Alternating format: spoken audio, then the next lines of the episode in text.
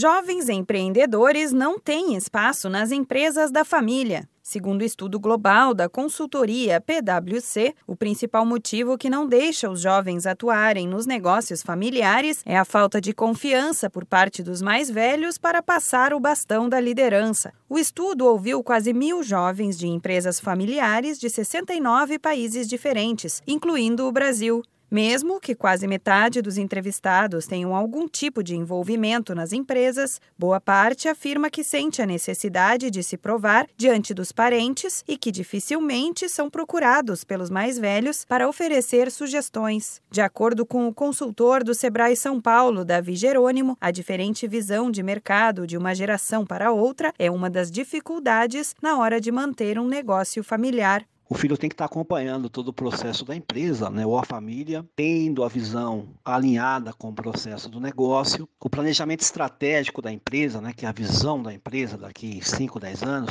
ele tem que estar no papel, ele não pode estar na cabeça do dono da empresa. Se está no papel, é, ele faz uma, uma passagem de bastão mal feita, quem vai assumir a empresa não vai ter essa visão, digamos assim, detalhada da onde que a empresa está, quais são as dificuldades que ela vai enfrentar no mercado. Outra pesquisa feita pelo Sebrae, o Instituto Brasileiro de Geografia e Estatística, o IBGE, aponta que apenas 4% das empresas familiares chegam à quarta geração no Brasil. A principal causa do fechamento deste tipo de negócio são as relações estremecidas entre os membros da família. Davi Jerônimo afirma que o ideal é criar um conselho na empresa e profissionalizar a gestão. Dessa forma, é mais garantido que o negócio tome um rumo positivo e persista por mais tempo tempo.